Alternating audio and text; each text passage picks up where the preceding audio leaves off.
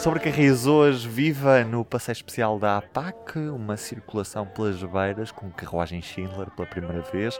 Já sabemos que o projeto é repetir passeios na linha da Beira Baixa com recurso a estas carruagens que já conhecemos bastante bem da linha do Douro e que tem sido um sucesso a nível turístico. Hoje, neste episódio, falamos sobre aquilo que é um quase boicote ao futuro da linha do Voga, com a renovação à vista, o operador e gestor de infraestruturas parecem mais uma vez de costas voltadas. E em Badajoz, há quem, vindo da Ucrânia, procure um comboio até Portugal. E mais uma vez fica à prova a falta dos comboios internacionais. São temas para hoje. Carlos Cipriano e Diogo Ferreira Nunes.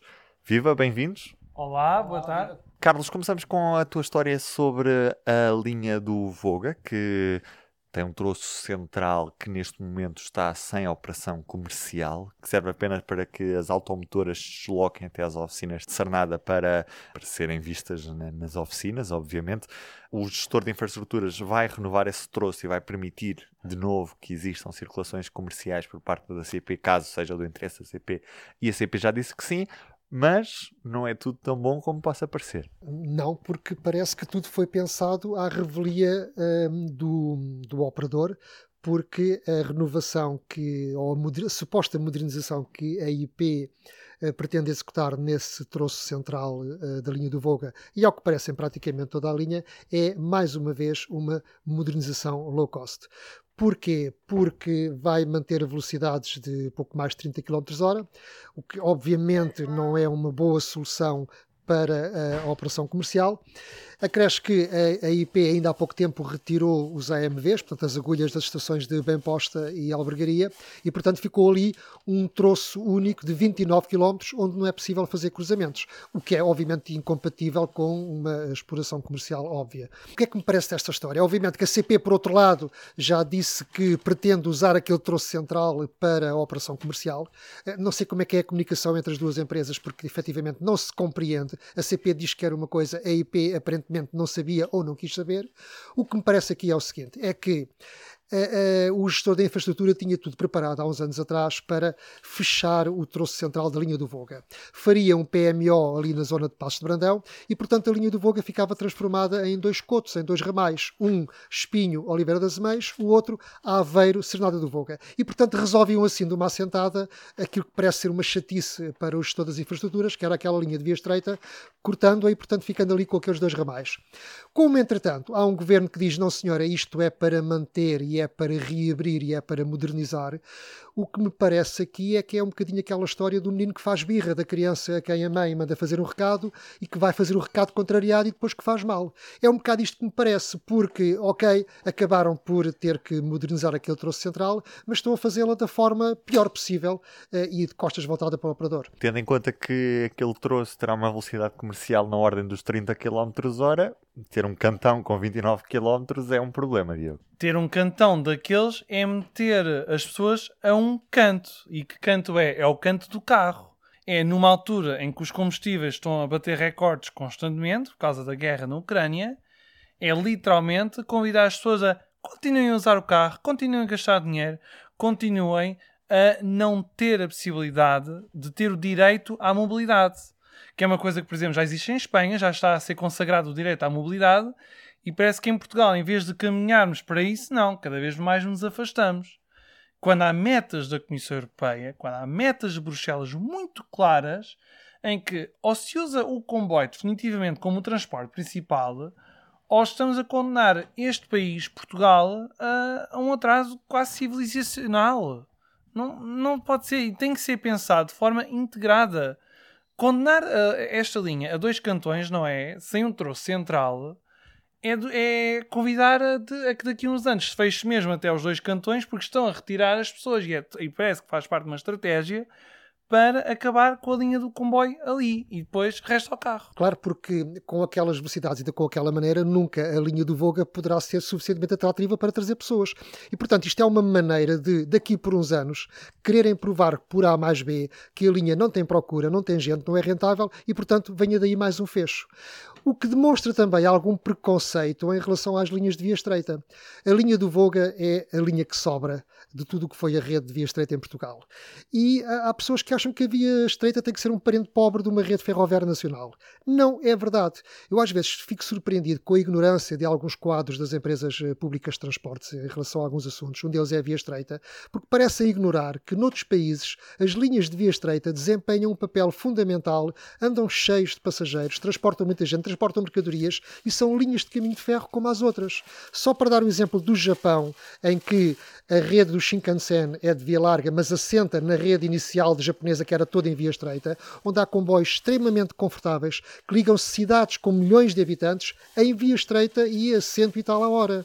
Vamos à Suíça e vemos quantas linhas de via estreita lá existem, com comboios modernos, com comboios de longo curso, regionais, com carruagens restaurante e, portanto, bom, para não falar, já agora o exemplo oposto à Suíça, África, onde grande parte dos caminhos de ferro são todos de via estreita, não tem outros, e tem comboios de longo curso, veja-se, por exemplo, o caminho de ferro Benguela, que são 1400 km. E já falaste na Suíça, já vão começar a circular no final deste ano algumas automotoras com capacidade para circular em via estreita e em via larga. O que é que é preciso fazer para conhecer que só o comboio é que nos pode continuar a dar o direito à mobilidade, mas sem causar danos ao ambiente. De recordar também que naquela zona, por exemplo, entre uh, Oliveira das Meias e Albergaria, há algumas tardes na hora de ponta, são meia dúzia de quilómetros, são para aí 20, 20 e poucos quilómetros, mas chega-se a demorar uma hora de carro, porque aquilo é uma zona com uma grande atividade, uh, tem um tecido económico muito interessante, e portanto tem a linha industrial e de serviços também, e portanto há muita gente ali naquela zona, e aquelas horas de ponta demora-se uma hora às vezes para percorrer percorrer 20 km porque vai tudo em fila pela antiga Estrada Nacional número 2 e, portanto, a ferrovia. Também, também. E, portanto, a ferrovia pode ser ali de facto uma alternativa. Ainda é possível reverter, eh, ou rever neste caso, o projeto? Não sei, quer dizer, a IP já tem um caderno de encargos muito definido, já lançou um concurso público, provavelmente vai ter que fazer, se isto for mesmo para avançar a sério, terá que fazer um upgrade àquilo que neste momento vai começar a ser feito. Outro dos temas que trazemos para hoje é o facto da CP ter deixado ucranianos, refugiados, apiados na estação de Badajoz, uma vez que, sem serviço internacional, esta é mesmo a principal alternativa. Aliás, a Cruz Vermelha Internacional recomenda este trajeto para chegar a Portugal, mas a CP não conseguiu ajustar a oferta à procura. Carlos, o que é que aconteceu? Penso que terá havido algum problema de comunicação ou alguma falta de flexibilidade por parte da gestão da CP, o que costuma ser habitual, para adaptar, como tu dizes, a oferta à procura, porque já se sabia que havia um fluxo contínuo de refugiados ucranianos a chegarem a Badajoz e que vinham para Portugal de comboio. Essa informação já era conhecida. A CP já tinha feito em três dias, uh, tinha duplicado a oferta, pondo duas alãs a fazer o regional entroncamento a Badajoz. Tinha informação de que de facto havia mais refugiados, mas não se sabe porquê não o fez. O que revela de facto alguma, alguma falta de flexibilidade e alguma coisa que não se entende, que seria também, se calhar, alguma falta de bom senso, porque independentemente de, da informação da Cruz Vermelha de Badajoz, que costuma articular isso com a CP, dizer que vêm 40 refugiados, ou 100, ou 20, ou 80, isso é um bocadinho indiferente, porque nós sabemos que os refugiados viajam com muita bagagem, eles trazem malas, trazem sacos, trazem carrinhos de bebê. Nós sabemos que as alãs são um material nada adaptado para se fazer uma viagem de 3 horas, era, que é material que leva 94 pessoas, mas as pessoas sentadas vão com os joelhos encostadas umas às outras, portanto é tudo muito apertado. E o bom senso recomendaria que se duplicasse logo a oferta, pondo sempre duas alãs nos próximos tempos, enquanto houver este fluxo de refugiados. Ou, Isto para mim era óbvio. Ou no limite, pôr, por exemplo, 450 a circular naquela linha. Se estiverem disponíveis, coisa que eu não sei. Com a recuperação que tem havido nos últimos anos. ser usadas noutras linhas, provavelmente. Mas não sei, isso é uma questão que se pode perguntar à CP. Agora, obviamente que só uma alã é pouco Sim. e estar à espera de saber se no dia seguinte há mais ou menos refugiados também não parece uma boa solução, porque as pessoas vêm muito carregadas e, portanto, precisam de espaço e duas alãs era óbvio. Agora, eu acho que apesar de todo este episódio, o que faz saltar à vista é, mais uma vez, a ausência de relações internacionais ferroviárias entre Portugal e Espanha. Porque aquilo não é uma verdadeira relação internacional ferroviária. Aquilo é apenas um comboio regional que era para ser entroncamento Elvas e que por acaso vai a Badajoz, mas no fim de contas é o que sobra depois do, uh, da suspensão do, do, do, do Sud Express e do Lusitano Expresso. Mas, ó Carlos, tu lembras de uma coisa que tu escreveste há poucos meses, no final do ano passado, por causa das novas normas europeias, que uh, o pessoal a bordo do comboio teria de saber uh, espanhol B2. Portanto, imagina o que seria se nós tivéssemos aplicado à risca, em total intransigência, esse regulamento. Portanto, nem sequer neste momento havia um comboio chegar a Badajoz. É verdade, o comboio ficava em Elvas e, portanto, as pessoas que já tinham atravessado toda a Europa até chegarem a, a, Espanha, até Badajoz, depois ficavam, ficavam confrontadas com o autêntico muro, não havia comboio para as trazerem para Lisboa, teriam que ir com outro meio de transporte entre Badajoz e Elvas. E, portanto, eu espero é que este episódio uh, evidencie ainda mais o grande erro que é a ausência de relações ferroviárias internacionais entre os dois países não deixa de ser interessante perceber como um refugiado consegue facilmente atravessar a Europa de comboio, chega à Península Ibérica e se for preciso metade do tempo de viagem é para conseguir atravessar a Península Ibérica de uma ponta à outra, porque não há Sud Expresso. Na Lusitânia, claro. Ficámos também a conhecer a nova estrutura do governo e o novo ministro com a pasta das infraestruturas e também da habitação. Há apenas duas secretarias de Estado associadas a este ministério. Cai a Secretaria de Estado da, das Comunicações mantém-se a Secretaria de Estado das Infraestruturas e outra para a Habitação, e a Secretaria de Estado da Mobilidade Urbana está no Ministério do Ambiente e da Ação Climática, que vai ser presidido por uh, Duarte Cordeiro.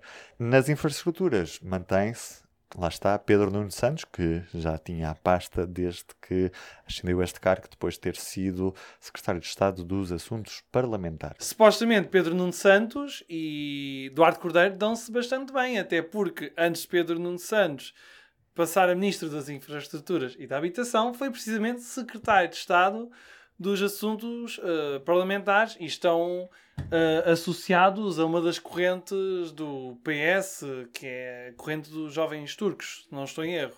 Portanto, com certeza que hão de criar uma boa relação. Agora, não se compreende é que, novamente, as infraestruturas e a mobilidade urbana continuem separadas. Quando se fala em transportes integrados, isto é o oposto. Na realidade, o que se passa hoje, para ficar muito claro, é que temos um Ministério que define aquilo que é, por exemplo, a rede de metro em Lisboa e no Porto, o que é que os Metrobus e, e todas essas redes urbanas, e depois temos outro Ministério que uh, define aquilo que é a infraestrutura rodoviária e ferroviária a nível nacional. Portanto, e suburbana também. E suburbana também. Ainda mais, o que acrescenta confusão à confusão que já existe. E não só acrescenta confusão, como contraria tudo aquilo que devia ser um princípio básico de uma rede de transportes, que é o seu funcionamento em rede. A partir do momento em que está dividido em dois ministérios, eh, podemos dizer adeus a esse desejável funcionamento em rede. O nome de Pedro Nuno Santos já o conhecemos do, do mandato anterior. O que é que podemos esperar deste ministro das Infraestruturas e Habitação neste, neste novo mandato, Diogo?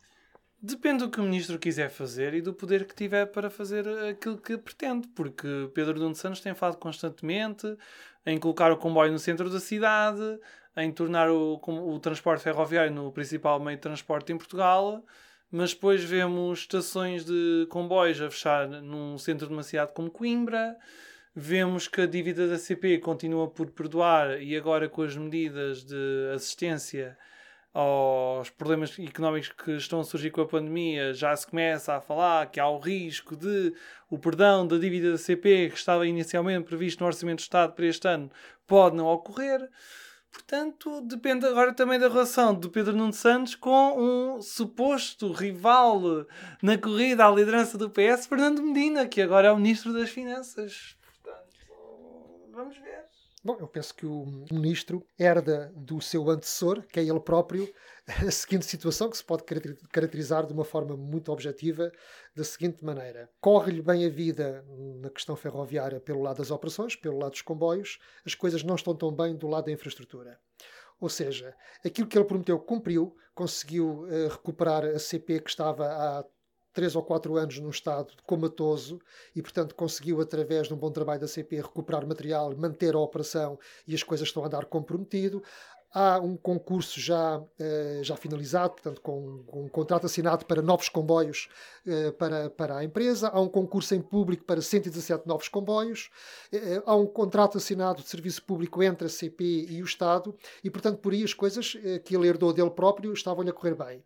Já do lado da infraestrutura, uh, nem por isso, porque se nós formos a ver aquilo que foi a grande bandeira do governo uh, para o investimento ferroviário, que foi o Ferrovia 2020, é neste momento um flop, é um fracasso enorme, em que já se perdeu completamente o controle, ou seja, os projetos derraparam todos, já se sabe que vários deles não vão acabar até 2023 e, portanto, arrisca-se a perder fundos comunitários, e depois há até alguns que pelo que me parece, uh, estarão num limbo, que é o caso, por exemplo, da modernização entre uh, o Marco e a Régua, em que já não o vês no Ferrovia 2020, mas também não aparece no PNI 2030.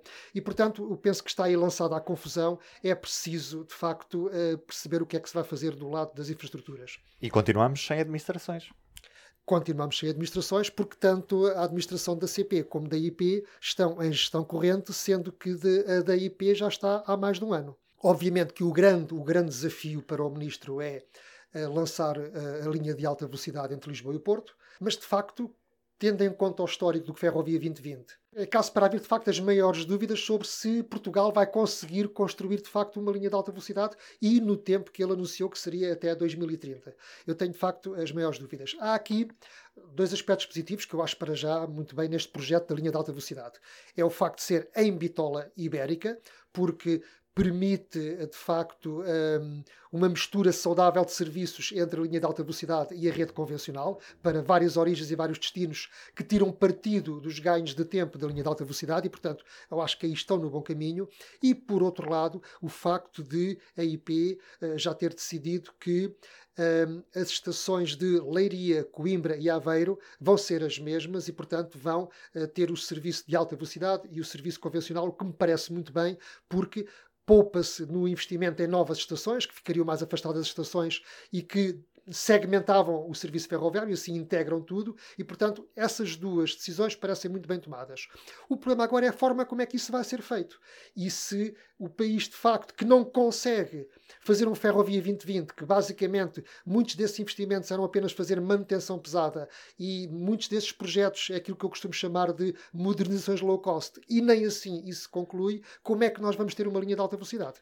Pode ser que o Mundial 2030 dê um empurrão a estes investimentos ferroviários. Carlos Cipriano e Diogo Ferreira Nunes, muito obrigado aos dois. Cá estaremos no próximo Sobre Carris, como sempre. Aquele abraço. O público fica no ouvido.